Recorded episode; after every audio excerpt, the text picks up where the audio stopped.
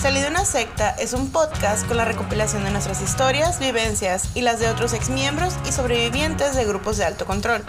En cada episodio te contamos cómo fue nacer, crecer y eventualmente salir de ahí. Acompáñanos si quieres aprender más sobre sectas.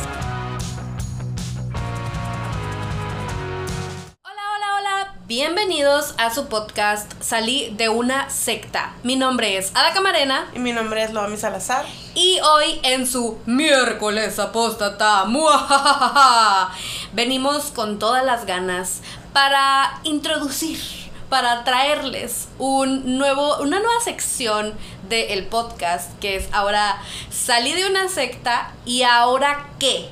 Sí, esta es algo, es una sección que vengo pensando desde hace ya rato, desde antes de que pasara todo el desastre del juicio y la sentencia, bla, bla, bla. Am, ¿Por qué? Porque creo que sí, sí, sí, salí de una secta. O sea, pero ¿ahora qué? O sea, vamos a tratar de empezar a tomar, tocar temas específicos sobre cuando, o sea, que nos conciernen a Ajá. las personas que salimos de una secta. Y creí que era bastante como en buena, como un buen inicio, eh, empezar con este tema que es sobre la, como la pérdida de la identidad. Ahora, ¿quién soy? O sea, ¿quién voy a ser? O sea, ¿quién es esta persona que estoy conociendo y construyendo después de que la persona que yo era durante mi tiempo en la secta es- desaparece? Sí, porque hágate cuenta que cuando estás en la secta, lo que yo me di cuenta ya cuando salí y pues, o sea, ya tenemos un tiempo fuera, entonces ya he tenido que pasar por ciertos procesos. Y mm, yo cuando todavía me había, me había salido, ya no iba, pero todavía tenía que ir, todavía tenía que andar en falda larga, tenía que hacer como que era lucecita.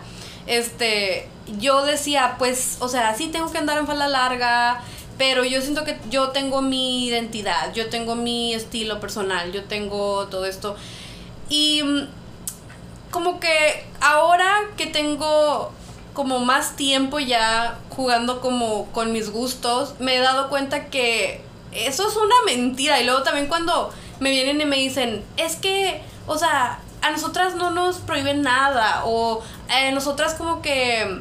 em, como que tenemos nuestra, nuestro estilo, aunque andemos en falda, porque nosotros podemos vestirnos como queramos. O sea, es que no, discúlpenme, o sea, en la secta lo que pasa es que te dan ciertas opciones.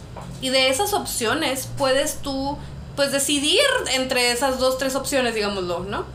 Y de allí tú puedes tomar decisiones sobre tu, cómo tú quieres vivir tu vida, cómo tú quieres vestirte, cómo tú quieres lo que sea, pero nomás dentro de, esa, de esas decisiones, de esas opciones, perdón. Entonces, es la cosa. O sea, uno cree que existe un libre albedrío para hacer de cierta manera, para que dicen, por ejemplo, ahorita em, nos vamos a meter un poquito, pues, o sea, ya saben, la identidad, o sea, viene eh, incluyendo como que cómo nos vestimos, cómo hablamos, cómo vivimos nuestra vida. ¿Cómo pensamos? Sí, o sea, cómo... ¿Cómo vemos el mundo? Ajá, o sea, cómo lo nosotros reac- también reaccionamos a este mundo porque es nuestra perspectiva de la vida. Entonces, am, cuando uno sale de una secta, sea de la que sea, o sea, nosotros salimos de la luz del mundo en específico, pero puedes haber salido de alguna otra Cualquier secta, secta. cualquier secta. O sea, tú, más las personas que o nacieron allí o estuvieron muchísimos años, a lo mejor desde niños o muy jóvenes y ahora ya están gra- muy grandes. O sea, a ti se te, ya hablamos del adoctrinamiento infantil, o sea, y así- a ti se te adoctrina y se te enseñan ciertos... em, como formas de, de tus valores, tu educación, la base de tu educación y de tus valores están establecidos de cierta manera. Entonces, esa es la forma en que tú miras la vida. Es la forma en que tú reaccionas al mundo a- y las cosas que están en el mundo. todo lo que te rodea, o sea, a fin de cuentas, en tu vida es una es directamente influenciado por lo que tú piensas, porque es lo que te dijeron que tenías que pensar. Entonces, a la hora de vestir, a la hora de, de decidir hasta a veces qué estudiar, qué hacer de tu vida, todo eso tiene que ver con la identidad creada dentro del grupo. Porque el, es- a fin de cuentas, estando en el grupo, o sea, eres, no, no eres una, uno solo. Eres una, eres un grupo, eres Ajá, un- eres eres- parte del colectivo. Sí, entonces e, eso es algo como que siento que es muy importante que platiquemos un poquito también. O sea, el hecho de que dentro de una secta no eres nada más tú, eres un colectivo de personas que tienen que pensar, vestir, este, mm, actuar de la misma manera. Y, y, por ejemplo, una de las cosas que quería mencionar rapiditos, de, de que viene en el libro de Steven Hassan de las técnicas de control mental de las sectas, menciona cómo es, existe el tú sectario y el tú real. O sea, más que nada, o sea, como que ya cuando creces, o sea, porque pues claramente si eres niño, pues creciste ahí, no naciste ahí.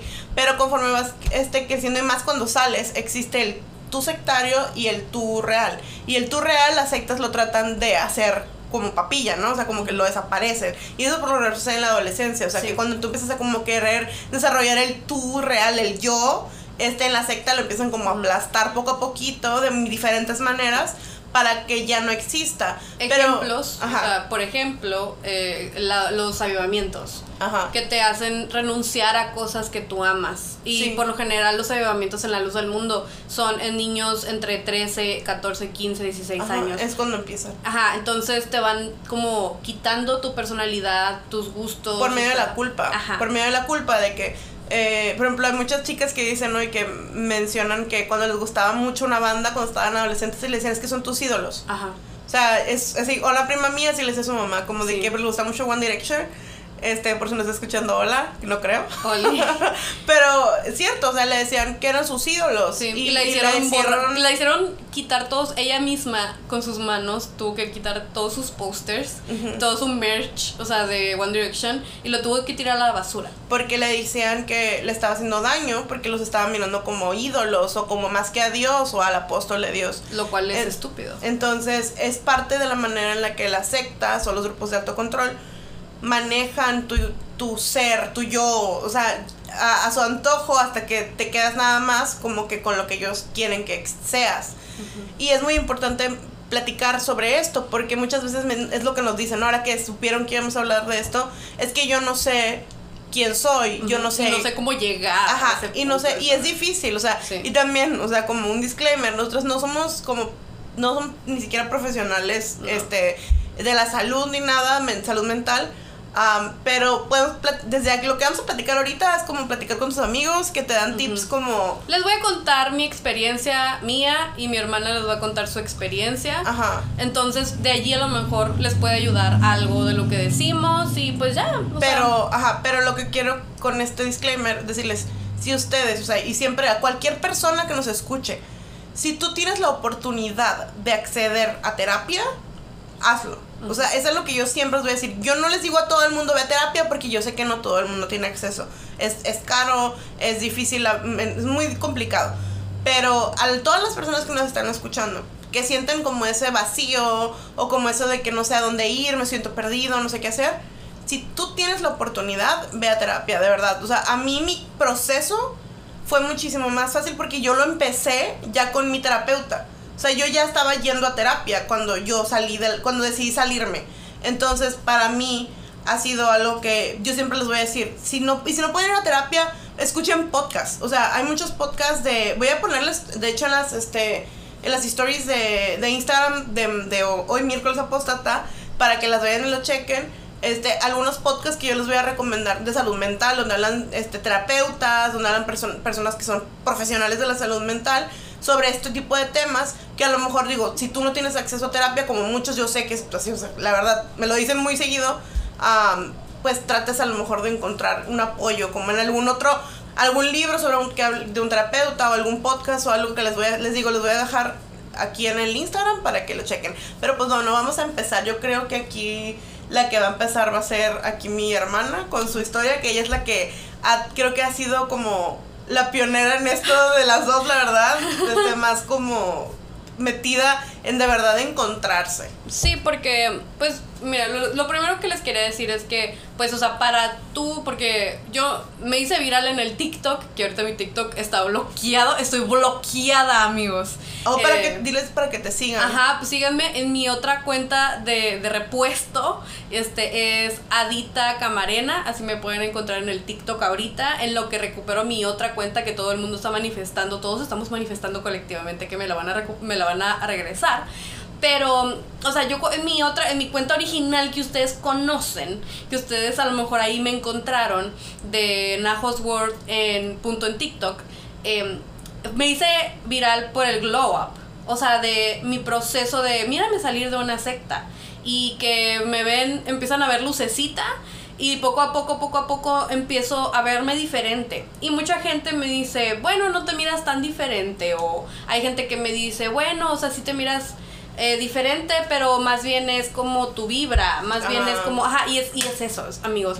O sea, te puedes poner 10 mil cosas diferentes, te puedes cambiar el pelo, te puedes lo que sea, pero también tienes primero, yo pienso que hay que trabajar en nosotros mismos internamente. Sí. Es muy importante, por eso hablamos de la terapia. No todo el mundo tiene eh, acceso a terapia. Yo no he tenido acceso a terapia en mucho tiempo, este, desde que empecé mi proceso. Entonces, o sea, eh, es, es complicado.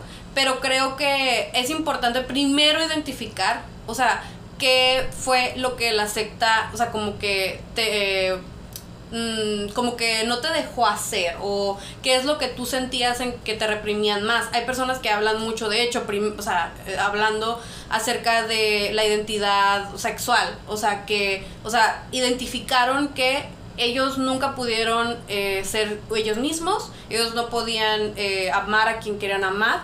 Entonces era algo que tienen que empezar a trabajar porque es complicado. O sea, cuando te lo reprimen tanto, empiezan a tener pues complicaciones con esa situación. Pues simplemente el hecho de sentir que lo que tú eres es algo que Dios odia. Ajá. O sea, y, y así, o sea, directito como es. O sea, la, la, la Biblia y la gente que cree en eso tiene esa idea, o sea, de que Dios te odia, Dios te aborrece por el hecho de que tú amas diferente, o sea, y es como, imagínate qué le hace eso a tu yo, a tu, a tu, a tu autoestima, a tu, como dices tú, a la, a la manera en la que ves el quién eres tú. Ajá, no nomás al mundo, sino a ti mismo.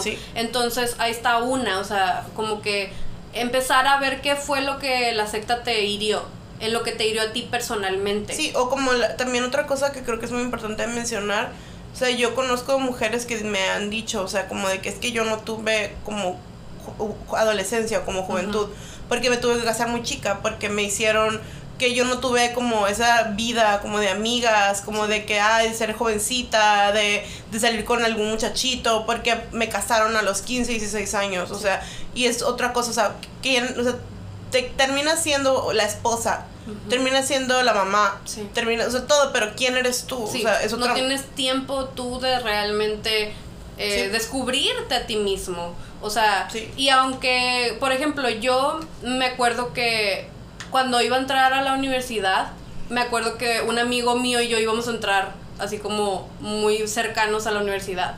Y me acuerdo que me dijo que él tenía muchas ganas de entrar a la universidad porque tenía ganas de, de descubrirse a él mismo.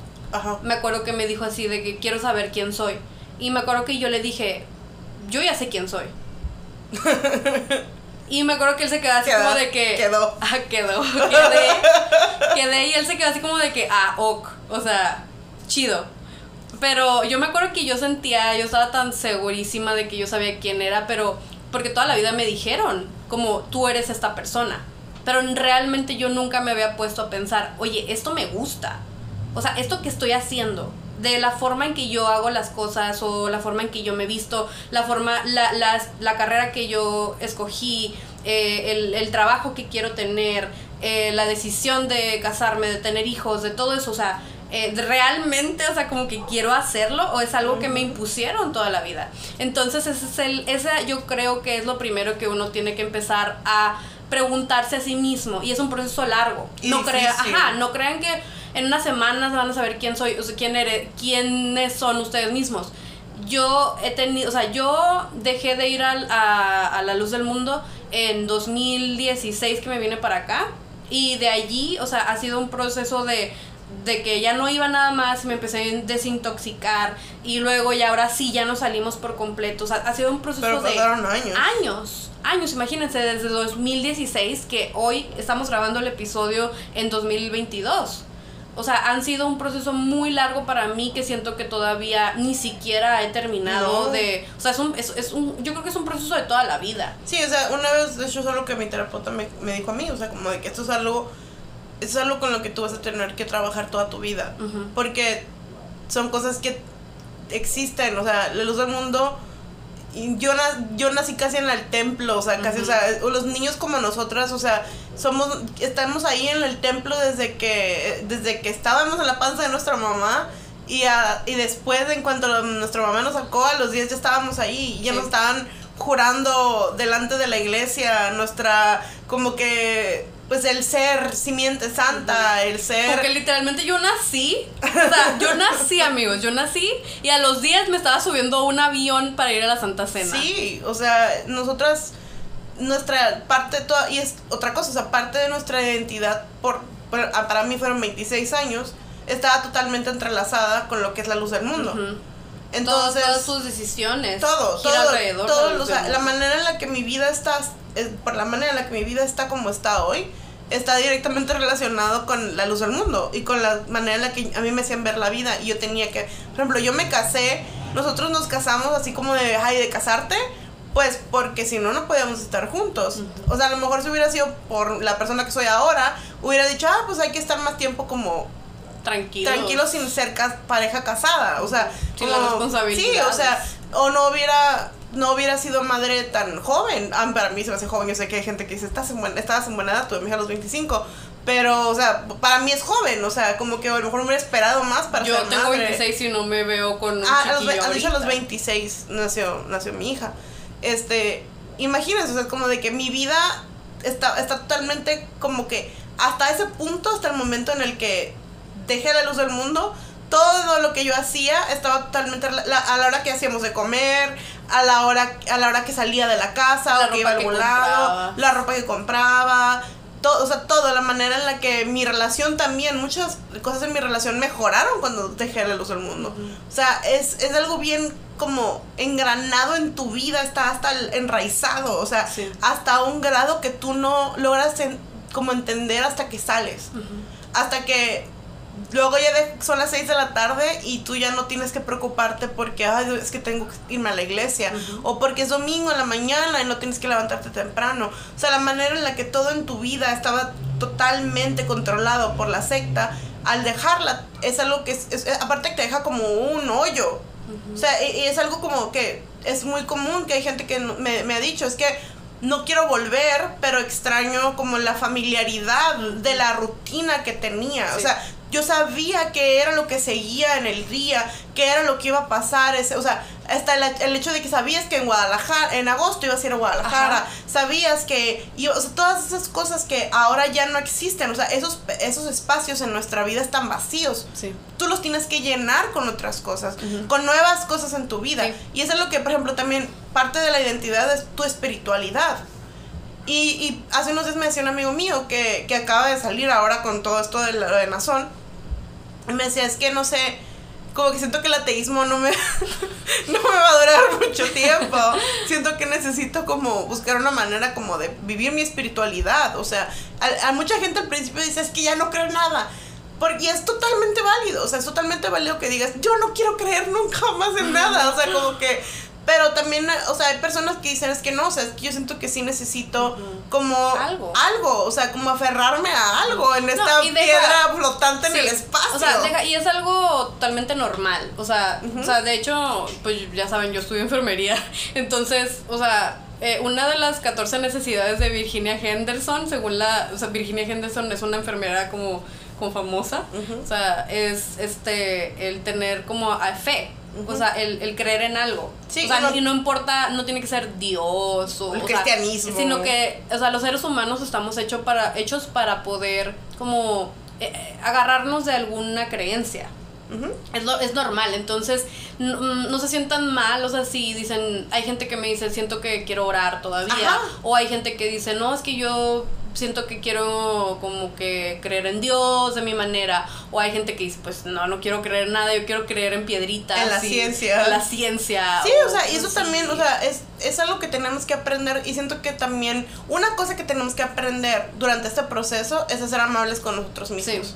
Porque nos enseñaron toda la vida a ser muy duros con nosotros, a sentirnos insuficientes, a sentirnos tontos, a sentirnos como que, ay, es que nunca vas a hacer lo que tienes que hacer. No, o sea, aprender a quererte y a, y a darte respeto y a apacharte y a, y a abrazarte a ti en un proceso tan difícil como lo que lo es, como reconstruir Sí. lo que eres, porque todo se destroza, se destroza la manera en la que ves tu mundo y todo, todo cae. es que la fantasía, o sea, estar en la luz del mundo es como una fantasía. Es una burbuja. Es una burbuja, Sí. o sea, y cuando te sales y ves la realidad, o sea, eh, te das cuenta de que todo es una mentira y te das cuenta que toda tu vida ha sido una mentira y es, es, o sea, es, es feo, o sea, y todo, pum, o sea, se destruye, Sí. se empieza a desmoronar.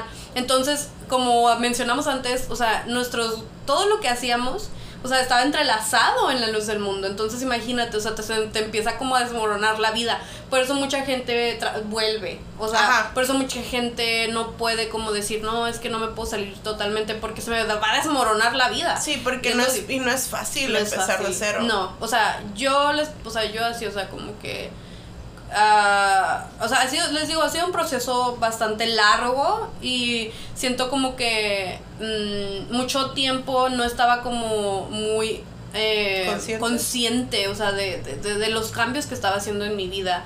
Pero, mm, o sea, el, el darme cuenta que primero, o sea, siento que algo muy abrumante, o sea, de, de, de salir de la secta y de saber que puedes tomar tus decisiones y construir tu vida, lo abrumante de decir, primero, ¿quién me puso a cargo de mí misma? o sea, no, muy mal. O sea, Error. error. Segundo, o sea, tienes todo el montón de opciones frente a ti. O sea, antes te- les digo, o sea, les men- como les mencionaba al principio, la luz del mundo te dice, mira, aquí están tres opciones, elige la que tú quieras, tú tienes libre albedrío.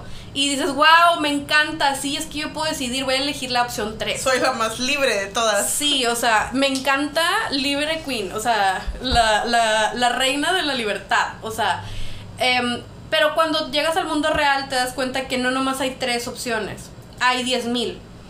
Y, y eso es bien, bien, bien como estresante, para mí al menos, no sé cómo se sientan No, ustedes. de hecho es algo que estaba leyendo en el libro otra vez yo, la, la que se la pasa Sí. leyendo a O sea, yo cuento mi, ex- mi experiencia y mi hermana la psicoanaliza.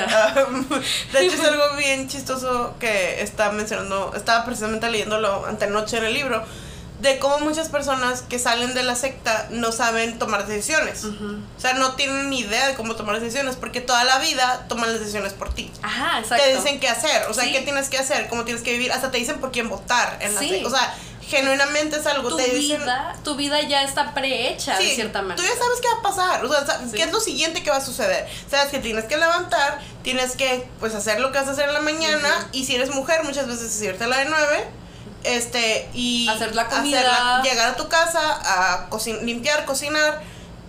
Se hace la, o en la tarde, comes y llega tu esposo y te vas a la iglesia y otra vez a dormir y repetís, y repites, repites. Y trabajas y trabajas, Trabajas. porque sabes que en agosto tienes que ir a Guadalajara. Ajá, y, y- y ahorras dinero y este y vas a la iglesia. Sabes que ciertos días son días especiales. ofrendas, este, si ayudas en las ventas, o sea, las ayudas en las ventas, si eres Todo obrera, abres- prehecho. todo lo que haces en tu vida, sabes que vas a tener hijos, sabes que tienes que como que llevar a tus niños a la iglesia, llevarlos a que, a que aprendan las cosas de la iglesia.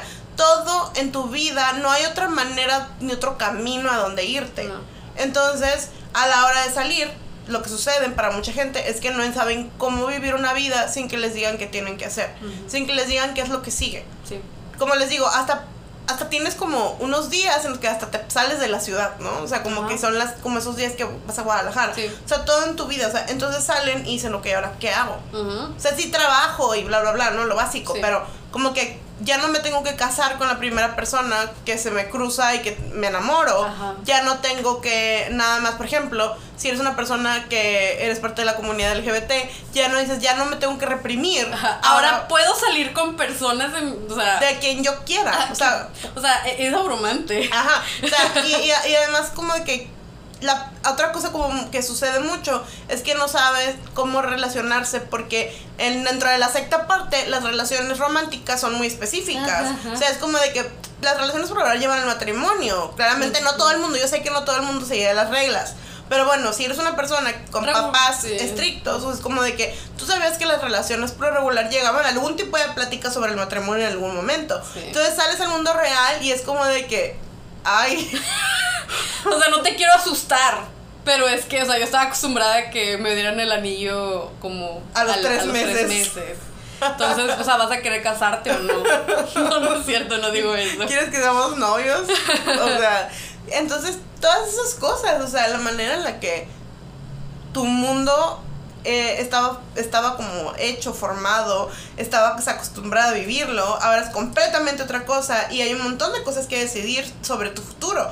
Y y ya no sabes, ah, y otra cosa muy importante que va relacionada directamente con esto, es que ya no tienes la verdad absoluta Ajá.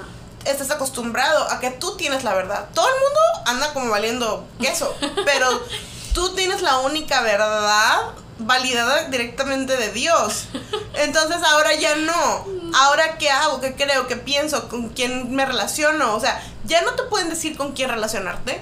Ya no te pueden decir este, no sé, qué vas a hacer el domingo. Ya no te pueden decir si puedes o no viajar. Ahora todo, o sea, y por eso muchas veces mucha gente se siente muy confundida y decide volver. Porque dices Sí. que no, yo no puedo en el mundo real, en la vida real que todo el mundo vive, está, se les hace que son los, luego llegan esos como de que es que me pasó esto malo Ajá. y, y es que no, Dios Sí. me estaba llamando la atención, me estaban poniendo en la cajita de preguntas anónimas, me pusieron que, dice, es que yo vivo como que con, que me di cuenta, me está, cuando dejé de creer en Nazón, me dijo, me empezaron a pasar cosas malas en mi trabajo. Y es como de que, y le contesté, o sea, es como, no fue por eso, o sea, la vida, como, es como mi lema, shit happens. O sea, y adentro de la secta también te pasaban cosas malas. Sí. Adentro de la secta, cuando creía firmemente, me pasaban cosas malas. Sí. El pro- la única diferencia es que cuando me salí, todo lo malo yo creía que era un castigo directo de Dios. ¿Por qué? Porque otra vez mencionando a Steven Hassan, o sea, la, la, la- las sectas crean fobias y le, te dicen, es que si tú te sales, Dios te va a castigar. Es que Te- cuando te salgas, Ajá. Dios te va a empezar a llamar la atención. Dios te va a llamar la atención para que regreses. Sí. Y todo va a salir mal. Sí. Y te vas a enfermar. Y tus hijos se van a morir. Y te vas a suicidar después de eso. O sea, es como de que genuinamente estas cosas son cosas que la gente Sí. piensa. Te dice- o sea, es que te dicen como, ya ven lo de, el ejemplo de lo del lápiz, es que si no llevas, si no llevas lápiz a la escuela y luego como que pasan un montón de cosas y como que luego te, te suicidas. Ajá, Así, sí. o sea, entonces como que tú, o sea, piensas tú así como de que eso de lápiz, como que es algo tan simple y luego como que lo hacen tan complicado, va ¿no? escalando, Va como escalando. a un grado en el que tú terminas mirándote muerto en un Ajá. en un hoyo, o sea, y es Sí. como de que tus hijos Sí. muertos en un hoyo. Entonces, o sea, te pasa la primera cosita X, o sea, en la vida real, no y, sé, y quieres salir corriendo. te- se te poncha el carro y dices, esta es la, prim- la primera etapa de terminar suicidado. O sea, Sí. entonces como de que da miedo. Entonces- o sea, pero pues es que son las fobias, pues, o sea, y les digo, o sea, todo esto que estamos platicando es de como básicamente una introducción nada más, o lo primero, yo siento que es lo primero. es lo primero que pasa. Ajá, porque les decía, sí, la gente mira mi glow up y dice, wow, sí, qué diferente, y me miran que ya me he visto diferente. Pero fíjense, amigos, o sea, que sí, o sea, me puedo vestir como lucecita ahora, o sea, pero me veo, me voy a ver diferente, Sí. porque mi mentalidad ya está diferente. Y yo todavía no llego, o sea, la- esto no es un, como un camino con, desti- con un destino, o sea, esto es un camino así que vas a seguir recorriendo y vas a seguir... Como dice el canto, que como, como la luz de la aurora, vas de momento en Momento en momento momento. hasta llegar a la perfección. Sí, o sea, es como que no, no es así, no vamos a llegar a la perse- perfección, o sea, vamos a simplemente pues a mejorar todos los días. Pues hacer una mejor Yo lo que le estaba diciendo a otra muchacha que me puso ayer, ayer también. O sea, que le dije, yo creo que lo, la, lo mejor que. Ya no importa encajar. Porque es otra cosa de las cosas que me han dicho mucho. Es que siento que no encajo. Ah. Y, y yo, y yo es lo que le estaba diciendo a esta chica. Y, y siento que es un muy buen consejo, gracias este, a mí misma, pero siento que es un muy buen consejo. Am, es que lo que no importa es encajar. Lo que importa es ser tú. Y estar feliz. Y, y, y es que, y la felicidad es una, como, creo que es algo que va Es a venir. y es objetivo. Ajá, y eso es lo que va a venir con cuando tú vivas como lo que de verdad tú eres. O sea, Sí. cuando llegues como a ese punto en el que empieces a darte cuenta que estás tomando decisiones para tu felicidad, para tener paz, para tener, o sea, todas esas cosas. O sea, no podemos estar, también otra, no podemos estar felices todo el No. tiempo. O sea, también está bien sentirse triste a veces, o estar enojado, o tener momentos o días en los que te sientes mal. Lo importante es que lo hagas mientras sigues trabajando para llegar a un punto en el que tú te sientas conforme, feliz y completo o completa. O sea, nosotros lo que queremos con este episodio es decirles, o sea, esto es un proceso difícil, es un proceso que no es lineal, además. Es, es, sanar no es lineal. Entonces, el proceso de sanación y de encontrarte a ti mismo es algo que va a tomar tiempo. Pero además tenemos que mirarlo más allá de lo que es nada más lo, lo físico que ahorita vamos a platicar, como lo más superficial, ¿no? Que es como te ves, como que nos dicen mucho, ¿no? Ah, es que me encanta cómo te vistes o cómo te ves. Sí, sí, pero esto es una como algo que vino después de trabajar en lo que traíamos en la cabeza. Sí. O sea, que es lo primero que tuvimos que hacer, que es lo que estamos platicando ahorita, que es como la primera parte del episodio, como más sobre tu salud mental y tu, y tu, y tu autoestima. Y, sanar heridas. Y, ajá, y, y, aprender a aceptar. Porque en, pusimos una cajita en Instagram y una de las preguntas y cosas que nos pusieron fue que cómo le hago para recuperar, ¿cómo decía? ¿Cómo le hago para recuperar este, como los años que perdí, ¿no? Como lo, que sí, Ajá, que si las etapas que perdimos porque dice que no, nunca tuvo como una adolescencia. Y lo que le dije a mi hermana es que you don't, o sea, no las recuperas. Son cosas, son etapas que se fueron y que duele que se hayan ido y no haberlas disfrutado. yo se los digo como por experiencia propia que me dio un mini breakdown, o sea, porque es como de que hay cosas que yo ya no voy a recuperar, o sea, cuando yo estaba adolescente, yo estaba literalmente pensando en casarme, yo estaba planeando una boda, estaba planeando eh, un futuro de que estaba yo estudiando para tener dinero para casarme. Entonces, o sea, te das cuenta que pierdes muchas oportunidades de hacer cosas normales de adolescente pero o de otras etapas, a lo mejor de la niñez, o sea, hay gente que dicen, pero no tuve mucha niñez porque, no sé, o sea, tenía muchas cosas que hacer en la secta o mis papás me ponían mucha presión, yo qué sé, no importa la etapa que haya sido. Lo importante yo creo es realmente cuando hablamos de lo que perdimos, primero, como que san, el, para empezar a sanar, yo creo que lo primero que tenemos que hacer es, y vamos a tener, por cierto, como que aviso, pronto vamos a tener un episodio hablando de los duelos. Y ahí es donde creo que vamos a hablar un poquito más sobre esto. Pero como muy por encimita, porque vamos a hablar con una psicóloga. O sea, va, a haber una psicóloga con nosotras que va a platicar y te va, a ayudar a explicar esto de una manera en la que nos puede ayudar a lo mejor un poquito más. Pero ahorita nada más así como muy, muy por encimita. O sea, pues primero tienes que pasar por las etapas de los duelos, o sea que vamos a ir más en un capítulo próximo, pero también es como de que a lo mejor lo que a mí me dijo mi psicólogo una vez fue que yo que tienes que como hacer cositas que a tu yo adolescente crees que le hubieran gustado. Ajá.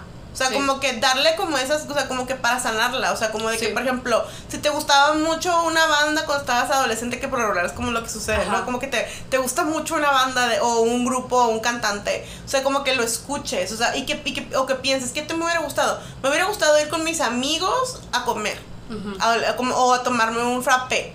O así. Ah, bueno, pues voy a decirle a mis amigas que a lo mejor ya no somos adolescentes, pero, o sea, como que vamos a tomarnos un cafecito. O sabes qué cositas así. Quiero ir a un concierto que nunca pude ir. Sabes que me quería pintar el pelo de colores cuando estaba adolescente. Bueno, a lo mejor te lo vas a pintar de colores y no sientes que es como tu vibra, pero te lo vas a pintar o córtatelo. O sea, cosas que te hagan feliz a ti ahorita pero también a la persona que no pudiste ser. O sea, y es una manera también como de apaciguar esa parte de ti que está triste. Sí. Porque aunque claramente hay cosas que no podemos recuperar, por ejemplo, yo nunca fui a mi graduación de la, de la prepa por irnos al... Porque en vez de la graduación nos fuimos a la... al los del 50 aniversario de Samuel Joaquín, que fue poquito antes de morirse. O sea, yo no pude ir a mi graduación de la prepa por eso. O sea, y eso es lo que, por ejemplo, yo ya no voy a recuperar ya no se recuperan esos, esos momentos. O cuando tuviste relaciones que se perdieron por eso también. O sea, tantas cosas. pero tenemos que aprender, supongo que de alguna manera, también a, a, ser amables con nosotros mismos otra vez. Porque luego es muy, muy fácil que como que digamos, ay, ¿por qué no me rebelé? O como, ¿por qué no? Bla, bla, bla, ¿no? Como que hubiera querido haber mejor hecho esto en vez de esto. Sí. Pero el que luego nos echamos la culpa de alguna manera y es lo que nos enseña la secta a hacer, literal siempre tú tienes la culpa, pero no, o sea, no, es tu, no fue tu culpa y más bien, o sea, sea amable contigo mismo, sea amable con esa versión de ti mismo que pues sobrevivió, o sea, y es lo que yo la otra vez puse en mis stories, como que yo le agradezco mucho a mi yo de ese tiempo, a mi yo lucecita. O sea, aunque a veces la, la, recuerdo y digo, me caes un poquito gorda, pero o sea, tú hiciste todo lo que pudiste con lo que tuviste.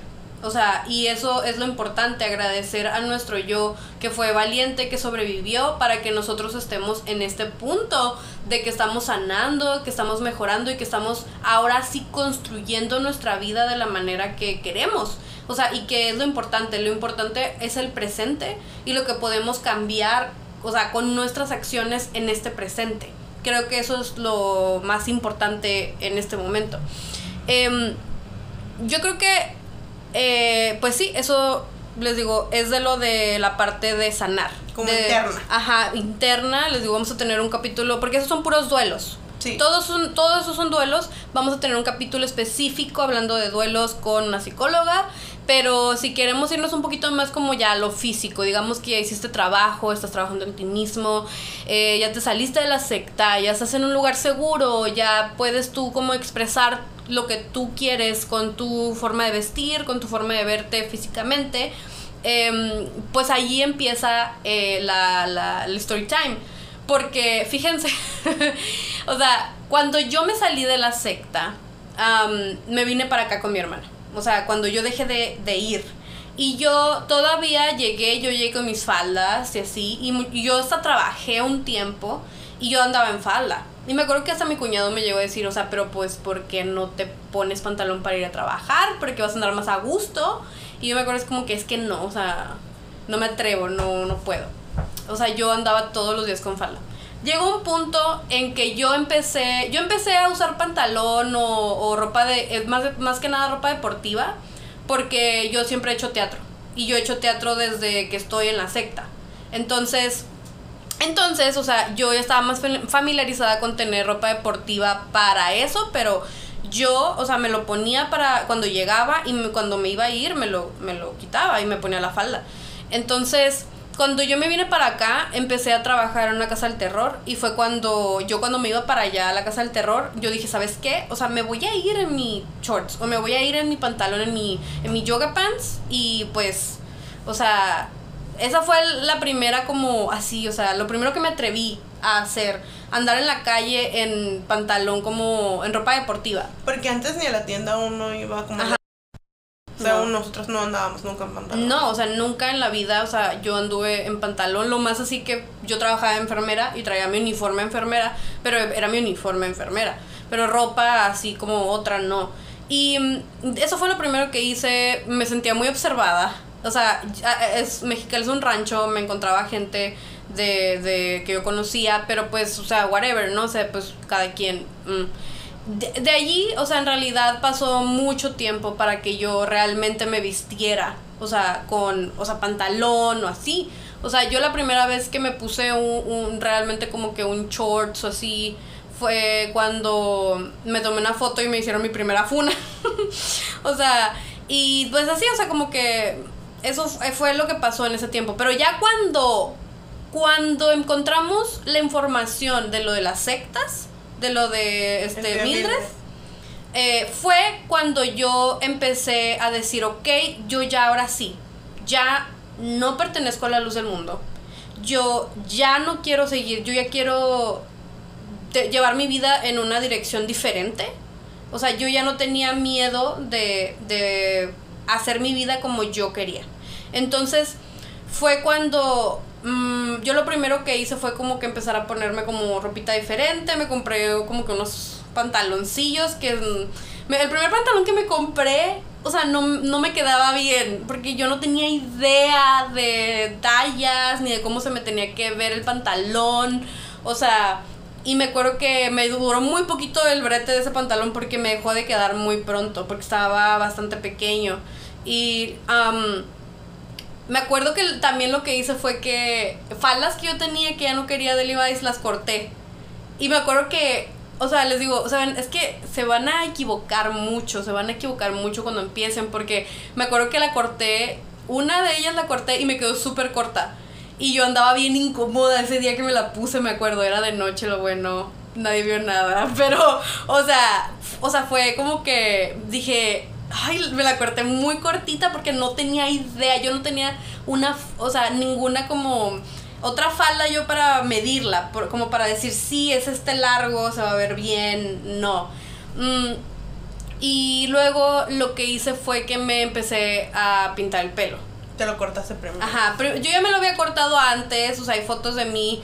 En, la primera vez que me lo corté fue en el 2015, o sea, y de allí como que me lo dejaba crecer y de repente me lo cortaba otra vez y así. Pero, o sea, esa vez dije, ¿sabes qué? Me lo corté por mi cumpleaños. Y fue así como de que me lo voy a cortar, pero me lo quiero pintar. O sea, y lo yo quería unas luces como muy aburridas, la verdad. O sea, y me acuerdo que el trabajo que me hicieron eh, de, mi cabello, o sea, era un, un súper buen trabajo, don't get me wrong. Pero a mí personalmente no me gustó como... El efecto. ajá, o sea, cómo, cómo, cómo me quedaba ese color que a mí me habían hecho, que era como un rubio, como cenizo. Entonces, eh, era un buen trabajo y así, pues lo traía así, lo traía bonito mi pelo. Pero luego dije, ¿sabes qué? O sea, me acuerdo que hasta me sentí como un poco trigueada, un poquito mal porque sentí eso mismo que mencionan de repente los que se acaban de salir. Sentía que Dios me estaba castigando. O sea, sentía que me había equivocado, o sea, que había hecho esto por como porque me quiero hacer y deshacer y Dios me está castigando y no me gustó.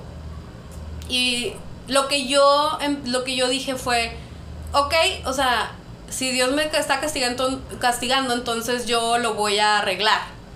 O sea, no me importa, o sea, yo voy a hacer que esto se vea bien. Y fue cuando yo me empecé a pintar el pelo.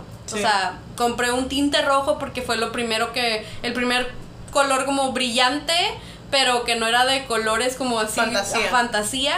Y dije, pues rojo será.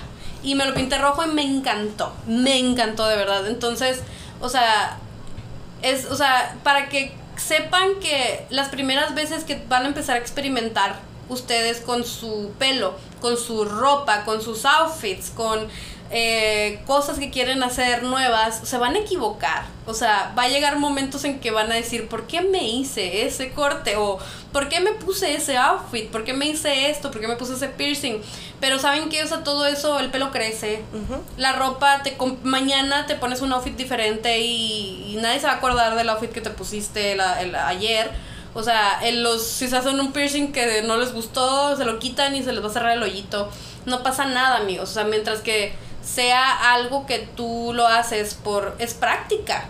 O sea, es práctica, o sea, lo que tienes que hacer. Porque yo me acuerdo que yo decía, no tengo idea ni cómo quiero vestirme, no tengo idea de qué me quiero poner, qué prendas. O sea, lo que te, te mencionaba a ti fue que la, cuando yo empecé a como ver mi guardarropa, eh, y que yo dije, quiero, ya no quiero verme así, ya no quiero verme como que voy a la iglesia. Porque una de las cosas que sucede cuando te sales de la secta, o sea, es que te, eso mismo, te das cuenta que toda, toda tu vida está entrelazada en la secta. Entonces todas tus decisiones están entrelazadas en la secta. Y yo me di cuenta que tenía mucha ropa, pero para ir a la secta. Entonces cuando tú, hablando de, de guardarropa en específico, porque sé que a muchos como que les interesa, o sea, saber cómo empezar, en, por dónde empezar, ¿no?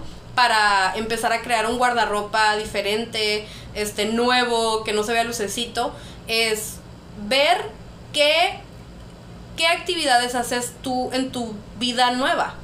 Porque yo antes mis actividades, o sea, como que eran ir a la escuela, a la, a la universidad, o sea, ir a la iglesia y estar en mi casa. Eso eran las únicas tres.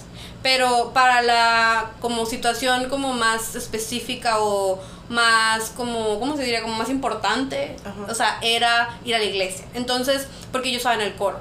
Entonces yo compraba ropa que necesitaba para ir a la iglesia y específicamente para el coro. Porque los miembros del coro, por ejemplo, si hace el jueves, no llevas uniforme, pero tienes que ir como vestido de cierta manera, como formal. Formal, ajá. Entonces yo me compraba faldas que se miraban formales, eh, blusas como de bolsos de botoncitos, con cuellito.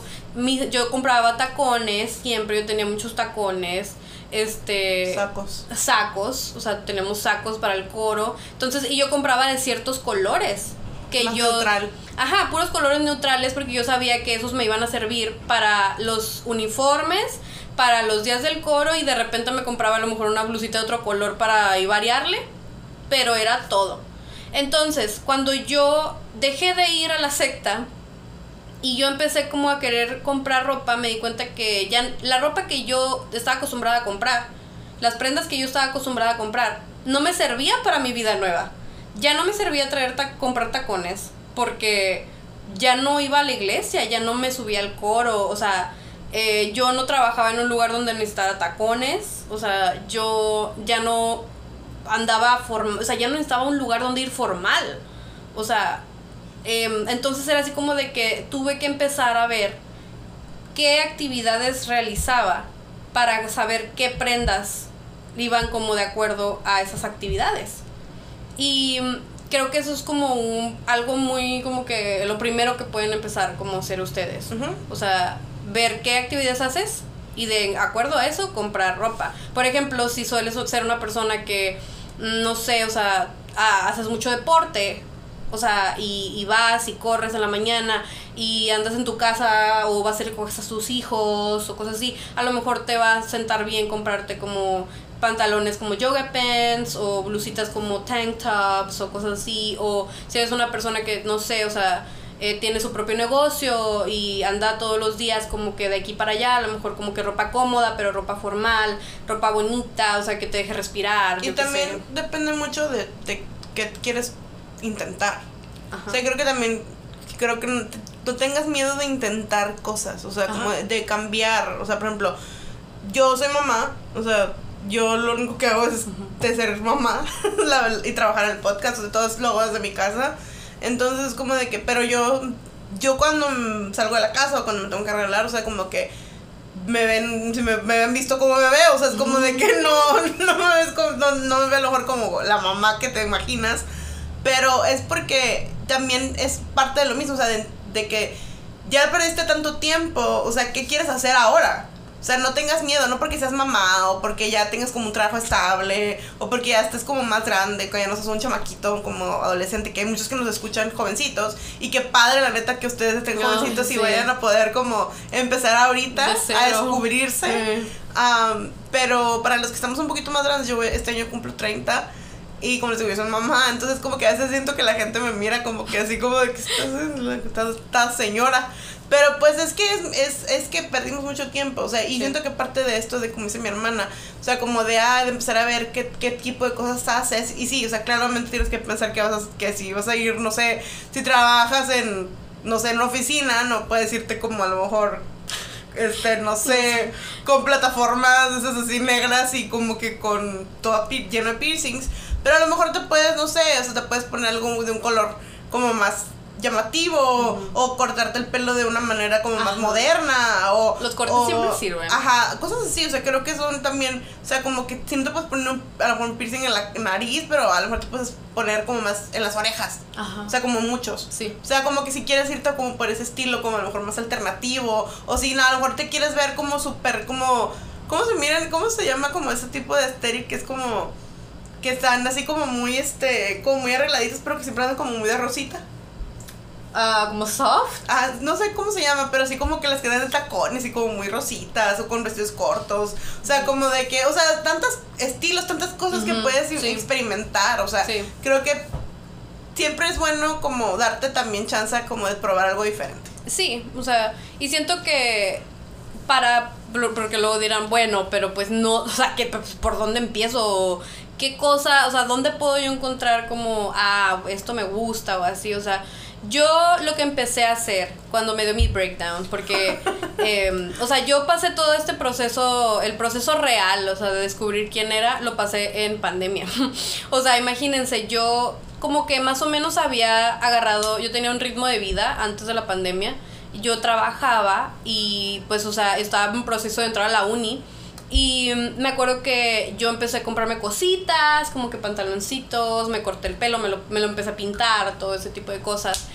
Pero yo me vestía para ir a la oficina y sentía como que era algo muy parecido a como, o sea, como que en pantalón, pero como era andada de lucecita. Te, te seguía sirviendo tu misma ropa. Sí, ajá. Entonces, cuando yo dejé, tuve que dejar de trabajar, y estaba aquí en la casa y yo seguía creando contenido aquí en mi casa para mi Instagram. O sea, síganme en Instagram, Najos World. Eh, pero em, era más que nada como que las fotos que yo hacía era de cosas que a mí me gustan, o sea, ropa, outfits que a mí me gustaban. Y yo fue cuando me empecé a dar cuenta de, pues es que no sé qué me gusta, o sea, no sé qué ropa quiero usar, o sea, y yo lo que empecé a hacer fue que primero empecé como a ver en Pinterest, porque es lo, lo más como sencillo, pero el Pinterest también tiene un algoritmo, entonces, o sea, o sea, tú tienes que ir construyendo tu algoritmo básicamente de Pinterest, es como el TikTok, eh, algo parecido. Y cuando buscas tú a lo mejor, hay outfits como Rosas 2022, o sea, te va a salir ciertas cosas, pero poco a poco tú buscando, viendo, guardando, guardando en, en, tus tableros, es cuando te empieza a salir en tu feed como más cosas parecidas de lo que estás guardando, de lo que te interesa más. Entonces yo empecé como a construir este algoritmo en mi Pinterest de cositas que yo sentía que me gustaban.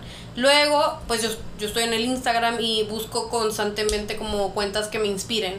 Entonces, o sea, yo la primera cuenta que encontré y que dije, sí, o sea, esto es algo que a mí me gustaría intentar, es algo que me, que siento que me, que va conmigo, eh, fue la cuenta de Forever Yours Betty, que es una instagramera, o sea, como creadora de contenido, que ahora de hecho, su, su ella dice que su estilo es dopamine...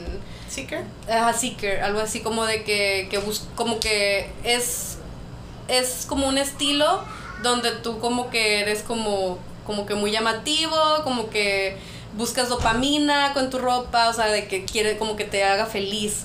Entonces, yo me acuerdo que la miré y dije, wow, o sea, como que yo no sabía que esto existía primeramente, o sea, porque yo siempre he seguido como la moda, o sea, como siempre sigue los trends o cosas así, siempre sé más o menos que está de moda. Pero esto era no lo que está de moda. Esto era lo que está de moda, pero con tu estilo, con el estilo personal de ella, de Betty. Entonces fue así como de que, wow, o sea, esto ya es como otro nivel diferente. O sea, no nomás es, ah, sigo el trend. Es, sigo el trend con lo como a mí me gusta, como de mi, como, ¿cómo se dice? Eh, mi interpretación de lo que está de moda. Y a mí me encanta porque yo soy una persona que le encanta el, mundo creativo, o sea, el mundo artístico. Entonces, yo me acuerdo que de allí empecé a, me empezaron a salir también como creadoras como con parecidas. Ajá, como con no con estilo parecido, sino como con ideas parecidas de salir de la caja. Y fue cuando dije, wow, o sea, es que yo quiero verme, fue cuando me di cuenta, me quiero ver colorida. No me gustan los neutros. O sea, no es algo que a mí me guste, es algo que yo he tenido que usar por mucho tiempo, porque era lo que, la opción que se me daba y era lo que se acomodaba en mi vida en ese momento, pero a mí no me gusta. O sea, a mí me gusta la ropa colorida. A mí me gustan las me gustan mucho las caricaturas, por ejemplo. O sea, es algo que también me di cuenta cuando salí de la secta, o sea, que a mí me encantan las caricaturas. Entonces, yo como que todo me lo imagino muy caricaturesco. Mi hermana podrá ser testiga de esto. Entonces, yo cuando me imagino a mí misma, me imagino de una manera muy caricaturesca siempre. Entonces, esto es como mm, mi forma de decirles que poco a poco, o sea, encontrando personas que los inspiran, o sea, eh, cuentas que hacen cosas que a ustedes les llaman la atención, em, van a empezar ustedes como a darse cuenta qué es lo que a ustedes les gusta. Porque hay un mar de opciones, como les digo. Y eso era lo que a mí me daba mucho terror. Porque primero, o sea, les digo, yo, yo, yo pasé este proceso en, en pandemia. Pero además, o sea, yo me sentí como muy presionada y no por ustedes o por la gente que me sigue, sino por mí misma de yo estaba teniendo que sacar contenido de, de outfits y sentía que no, ni siquiera sabía qué mostrarles. De repente había como outfits que decía, ¿por qué me puse esto? No me gustó, eh, me veo rara, mi, no, siento como que no tiene sentido. Em, y sentía como mucha presión, o sea, de poder sacar como que contenido. contenido, pero siento que poco a poco fue como saliendo, porque creo que uno se toma como la, la, la, la meta de, algún, o sea, de alguna forma, quiero decirlo, em, de decir, ok, ¿qué es lo que me gusta? ¿Qué es lo que quiero? Que, más, y más que nada como que ¿qué es lo que voy a comprar ahora en adelante? Porque es la verdad, o sea, de repente llegas al, al, a la tienda de ropa y dices, no sé qué comprar, o sea, no tengo idea, no sé cómo se me va a ver esta ropa, porque luego también otra cosa, o sea, es, pues, o sea, como mujer en la luz del mundo, siento que luego, o sea, yo estaba acostumbrada, y luego también tú me has dicho, o sea, yo estaba acostumbrada a que yo era muy buena vistiéndome. Siempre he sido buena vistiéndome, pero sé vestirme con falda. Ah, yo eso es algo que hasta el día de hoy lo sufro. O sea, y eso es lo que le está diciendo a mi hermana el otro día. Ustedes me ven, si me siguen en Instagram y si me miran, se dan cuenta que ando mucho en falda o con vestidos. Porque le digo a mi hermana, tengo jeans, o sea, y, y yo sé que me podría comprar más pantalones, o sea, en general pantalones. O sea, pero cuando me pongo un pantalón, o sea, siento que me veo extraña. Siento que tengo. Así, o sea, siento que me veo rara. O sea, lo que es verse raro. Y digo, ok, o sea, como que, ¿qué me pongo con este pantalón? O sea, siento como que a la hora de hacer como el styling de, de los pantalones, me causa mucho conflicto. Siento que no me veo como me quiero ver, que me veo extraña. Y cuando me pongo una falda, o sea, para mí, o sea, yo no tengo asco por las faldas, ni, ni la verdad, ni tengo traumas con ellas a, para, a mí ha sido algo que siento yo que es más fácil el decir, ok, me voy a poner una falda y, me voy a ver bien. O sea, y me gusta y me gusta cómo se ven. Claramente por lo regular ya no son faldas tan largas y como, como les digo, o un vestido como más corto, pero es un vestido. O sea, a fin de cuentas, aunque, aunque esté rabón. Es el tipo de prenda. Pues. Ajá, aunque esté rabón, como, dice, como diría mi mamá, o sea, es como de que. Ponle un. un, un pero, pero es un vestido. O sea, y siento que me veo y digo sí. Es familiar para ti. Pero, ¿por qué? Porque toda la vida ah, me vi con falda y yo, aparte, otra cosa que suele suceder, mi mamá tenía esta manera como de, de, decirlo, de que decía que bueno que no andamos en pantalón porque si hubiéramos andado en pantalón nos miraríamos mal. Ajá. y siento que es otra cosa, o sea, uno este, te brainwash yourself como que en, pues, o sea, no puedo hacer eso, pero es que si lo hiciera ah, o sea, no, no me gustaría. Sí, o sea, como de que no te mirarías bien. Sí. O sea, ya ahora ese es como el problema, como de convencerte a ti mismo de decir, no, sí se me mira. Te digo, yo trato como de lavarme el coco ahora, o sea, porque... de vuelta. Se los digo en serio, o sea, yo no, yo, a mí se me hace difícil ponerme los pantalones que tengo. O sea, se me hace difícil, se me hace difícil, o sea, lo... No porque me... ya no es por como el miedo, ni no, no, no, no, nada, ni el caso. O sea, yo no tengo miedo ya, por, me los pongo pero yo no me siento tan bonita o tan, o tan bien, o sea, como que tan arreglada, como que quiero verme en mi cabeza. siento que los outfits no funcionan, o sea, como con el pantalón a veces, o sea, siento que mi cuerpo a lo mejor como que no se ve tan bien y luego me acuerdo de que viene de esa idea que mi mamá me metió en la cabeza de muy chica. Sí. como les digo, y, y, y, mucha gente me dice que yo no puedo poner una falda. y, ah, y otra cosa, no tienen sus faldas, guárdenlas mejor. guárdenlas, de verdad, porque ya van varios que me dicen, es que yo en el momento tiré todas, o sea, como que porque estaba enojada. Y ahora me arrepiento porque como que tenía unas muy bonitas. O sea, como que no tienen sus faldas, guárdenlas. Están de moda en realidad. Ajá. Digo, si ahorita a lo mejor no te quieres poner una, está bien. O sea, perfecto. Pero no las tires. Sí, también las pueden reusar. Yo me acuerdo que muchas faldas mías de las, más que nada de las que son como apretaditas. Esas yo las hice mini falda, como jueguitos de faldita y top. Digo, pero bueno, o sea, digo, si no quieres como, como hacerles nada, ni, ni no, dañarlas. porque muchas me, me, han dicho ahora que ahora que ya es como que ya pasa el, trauma del, principio, del principio, como de que ahora digo, ah, me gustaría tener esta falda porque se miraba bien bonita o cosas así. No tienes sus faldas, o sea, guárdalas ahí en donde no las encuentran en el closet abajo de la cama, en donde sea. Pero no las tires porque a lo mejor algún día te arrepientes, o sea, como de que yo me arrepiento de no haber guardado más de mis, de mis faldas como que en su momento, porque yo también me deshice de muchas cosas largas, o sea, como que me seguía poniendo algunas, pero como que muchas otras sí me deshice de ellas. O sea, yo también me arrepentí porque te ahorita son de moda. Sí, están de moda las faldas. Entonces, o sea, nunca sabes cuándo va a volver la, la, la, como la moda es cíclica. Ajá. O sea, como que no hay cosas que uno debe de guardar y más como, como piezas muy específicas. Ajá. La verdad es que sí. O sea, entonces les digo, hay que como que ser un poquito más así. Yo, yo con mi, como mi encontrarme a mí misma fue, fue raro. O sea, y fue más como complicado, supongo. Porque yo, cuando nos salimos, yo tenía mi niña muy chiquita. O sea, mi, mi hija acababa, tenía 6, 7 meses. O sea, entonces conforme yo estaba muy concentrada en mi modo, mi modo mamá.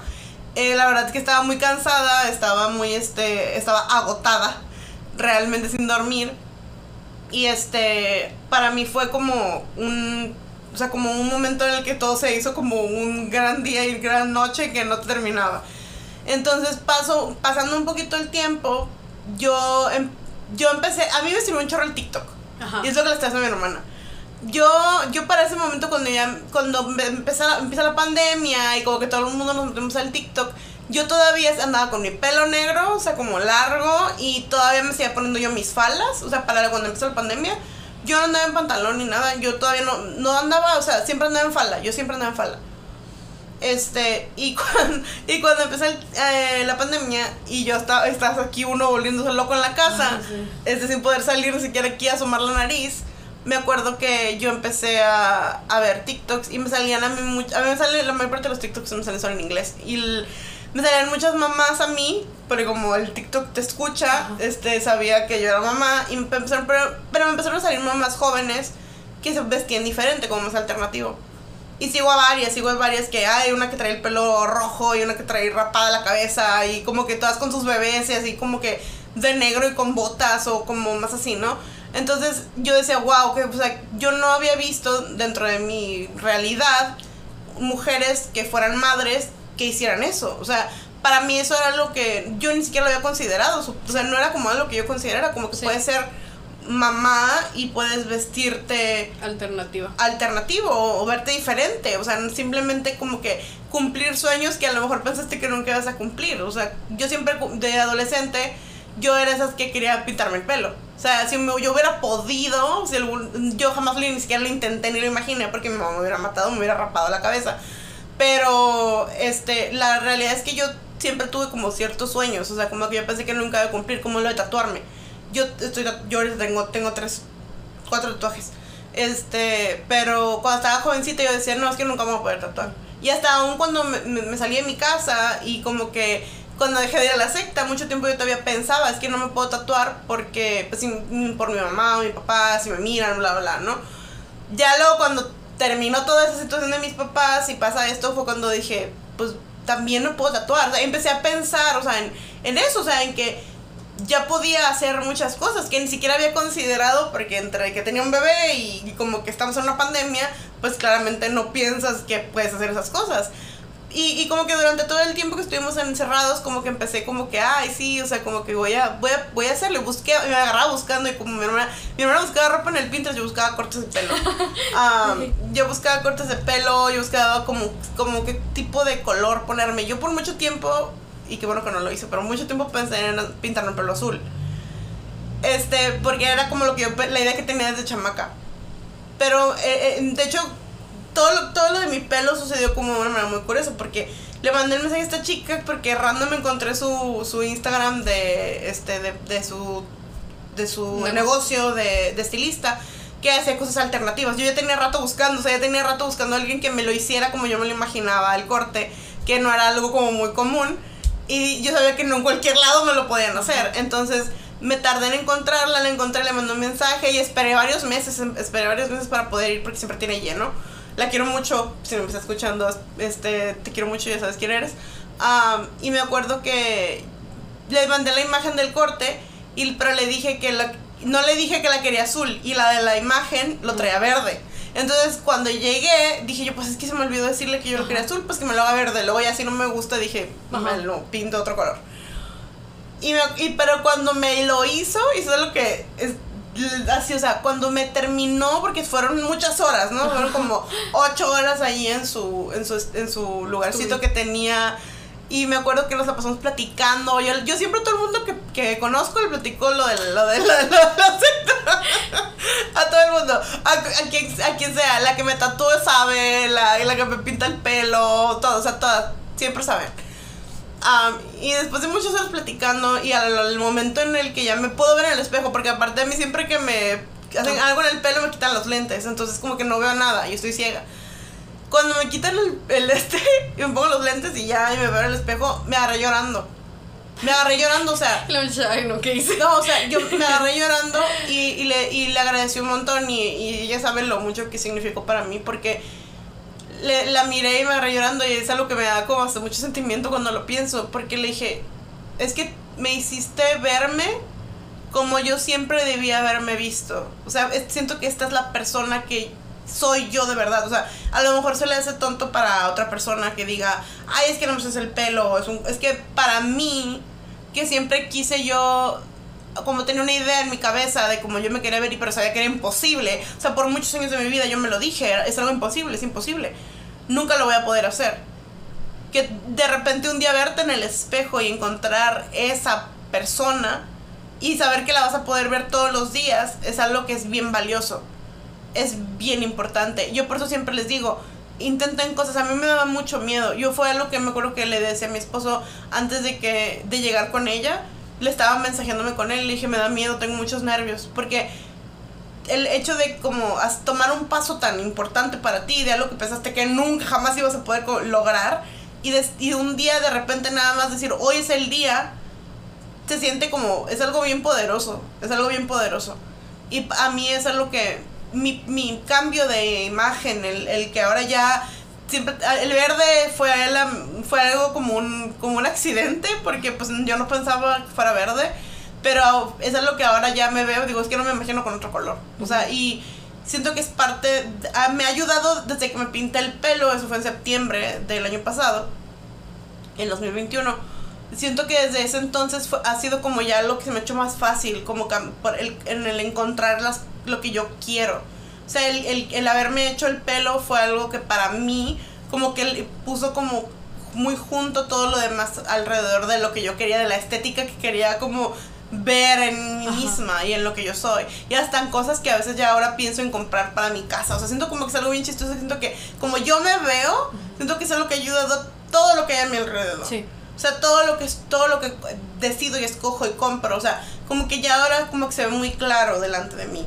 O sea, como que el, el hecho de que ahora yo me veo a mí misma y digo, sí, es que este es el tipo de persona que quiero ser. Y yo sé que no todo el mundo se le hace como que, no sé, no a todo el mundo le gusta o se le hace como común ver a una señora con una niña chiquita y tú verte de esta manera. La verdad que digo, la verdad yo no siento que me vea tan rara, pero como vivo en un rancho, pues bueno. Sí. Pero es, es, es, yo quería contarles esto que les estoy diciendo ahorita de lo de mi pelo, porque siento que muchas veces no, no tomamos la importancia suficiente a nuestros sueños. Y, y, nos los quitan. En la secta te quitan sueños, te arrebatan momentos. Yo, yo siempre he pensado que pienso mucho en, en, por ejemplo, eh, muy chistoso y muy raro que ahora yo lo cumplí. Pero mi mamá siempre decía que ella se hubiera, no hubiera sido parte de la iglesia, se hubiera pintado el pelo verde. Sí de hecho, cuando, cuando yo me lo pinté verde, me acuerdo que yo todavía hablábamos y me acuerdo que me lo miró y me dijo, qué padre se te ve. Sí, o sea, y ahora a veces cuando me miro al espejo, pienso en ella y pienso en cómo es algo que ella nunca pudo hacer. y como, está, ahorita que estaba hablando mi hermana, estaba pensando en mi papá. Mi papá, mi papá entró a la iglesia cuando estaba jovencito, cuando tenía como 14, 15 años. Y mi papá decía que a él antes le gustaba, antes de bautizarse, le gustaba mucho como bandas como de metal. O como bandas así como más pesadas o cosas así. Y luego le dejó de gustar, o sea, y lo dejó de escuchar porque le decían que no estaba bien. Le decían que El encargado lo regañaba. Porque les gustaba ese tipo de música. Y pues dejó de hacerlo. O sea, era, una, era un muchachito, él era un, era un adolescente. Y le, o sea, son cosas que te quitan. Y yo pienso ahora en ellos y digo, me duele que no lo hayan podido seguir haciendo, que no hayan podido cumplir sueños que ellos tenían. Mi mamá también decía que le hubiera gustado ponerse un piercing.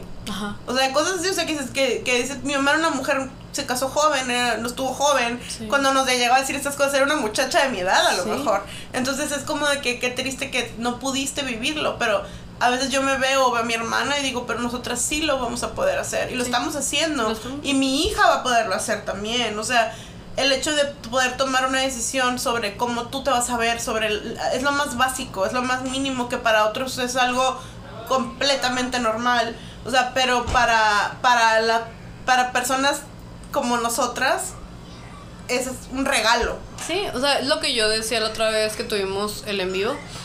Em, yo cada que yo no yo nunca fui una mujer que como que tuviera muchas como de esos eh, como que ese tipo como de, de, de ganas de hacer cosas.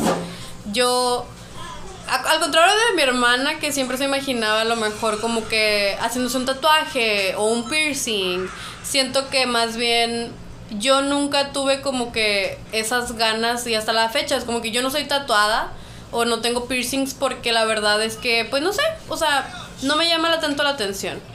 Pero yo siempre quise o sea y ustedes ven mi Instagram pero yo hago o, soy como más apasionada de la, de la moda o de la ropa desde hace muchos años. Y yo antes, o sea, al principio, tenía yo, pero una página de Facebook donde yo, no, literalmente nada más era como una página donde yo ponía imágenes que encontraba en Tumblr o en el internet, o sea, de outfits que me gustaban. Y era, era, era algo que yo hacía, pero yo nunca yo nunca ni siquiera me daba permiso de pensar, sí, o sea, como que algún día me voy a poner algo así, o sea, no, yo, yo lo que hacía siempre era como que trataba de acomodar ciertos outfits que yo veía en imágenes en, con falda. Y esa, eso era lo más que podía llegar. Entonces, yo cuando me salí de la secta, siento que yo no tenía como de que, ay, quiero hacer esto y voy a hacer aquello no, o sea, yo, yo como que estaba bien como estaba, o sea, yo me cortaba el pelo y me gustaba cortármelo de repente, a mí me gusta traer, también me gusta traerlo largo, es lo que me preguntan mucho, de hecho, como que si me lo voy a dejar crecer, es que se te mira muy bonito, y sí, o sea, me lo voy a dejar crecer porque a mí me encanta mi pelo largo, pero también me aburro y me lo corto, o sea, entonces, eh, y cuando yo, yo más bien como que encontré como ese de, ese como, ese como momento de, de, de, de, decir sí, o sea, como que, wow, fue en el... y, y, lo curioso es que no nomás es un momento, o sea, son momentos, son como que cada que yo me despierto y me puedo poner como ropa cómoda, me puedo poner un panzo, voy como que hoy quiero ponerme en jeans, hoy me quiero poner esta minifalda.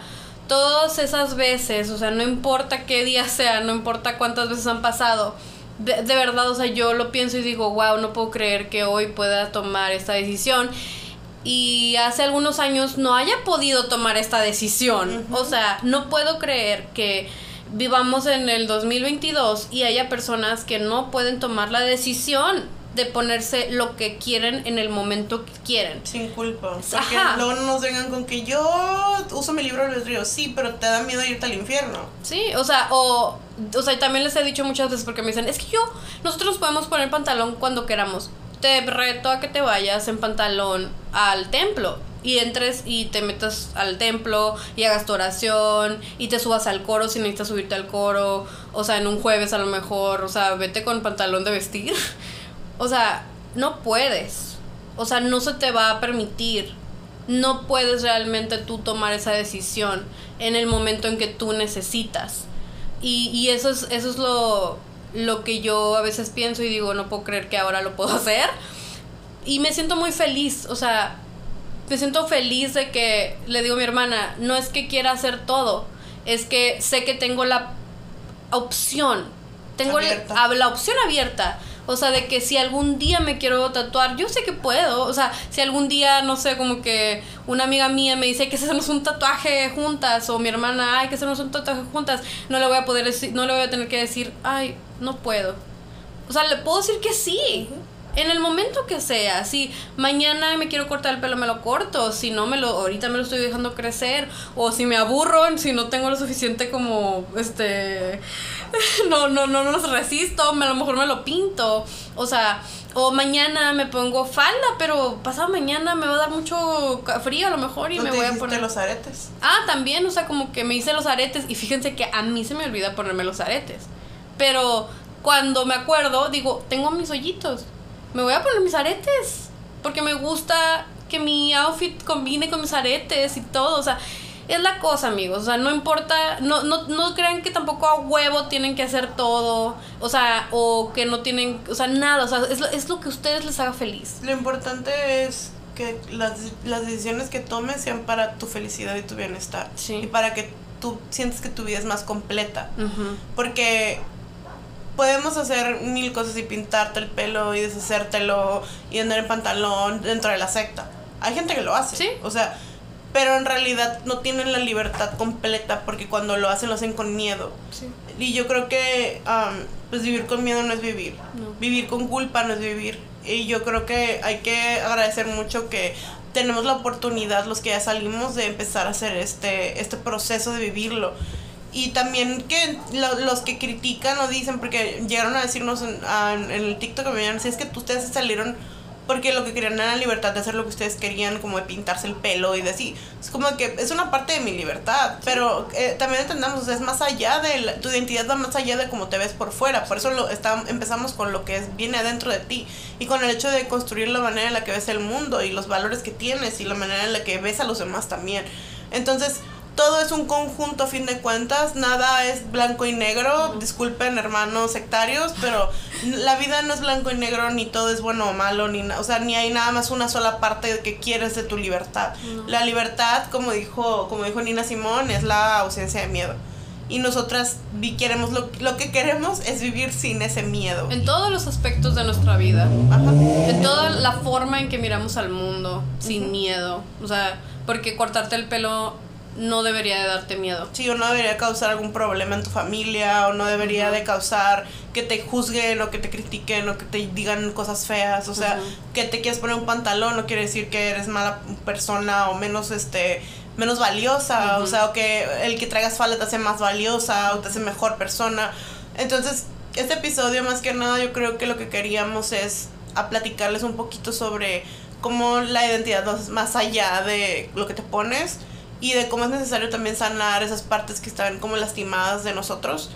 No es fácil sanarlas, otra vez lo vamos a repetir. Sí. El, y el sanar no es fácil, no es lineal. No. Pero también hay que aprender cómo ser amables con esas partes de nosotros que están lastimadas. Porque a fin de cuentas es una versión de ti que necesitaba sobrevivir y sobrevivió y ahora ya no estás allí. Pero esa parte de ti está lastimada. Sí. Y está adolorida, está triste.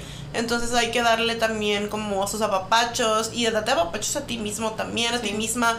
Creo que lo importante es que aprendamos a, a ser cariñosos con nosotros y, y as- así como pensábamos que, que este que eros- esos hombres que están en ese, ese hijo que está en la cárcel el otro que se murió este eran dignos de que les cantáramos cosas como muy bonitas y que dijéramos cosas bonitas de ellos y que ellos eran como lo más importante de nuestras vidas ahora hay que decírnoslo a nosotros o sea y darnos ese amor a nosotros Sí. y darnos ese cariño a nosotros y dejar de como de lastimarnos para poder seguir creciendo y seguir sanando y que más adelante en la vida que sigamos decidiendo la manera en la que tú quieres vivir tu vida, la manera en la que te quieras ver, o sea, no importa, pero que estés mejor Sí. y que lo que se, lo- el dolor y el trauma vayan haciéndose más chiquitos a fin de cuentas no hay herida que no sane y más si trabajamos en ella. Entonces hay que pues eso es lo que como el mensaje del día de hoy. Como les dijimos pronto yo ya tengo planeado el, el episodio que vamos a hacer con este una psicóloga que nos va a platicar un poquito más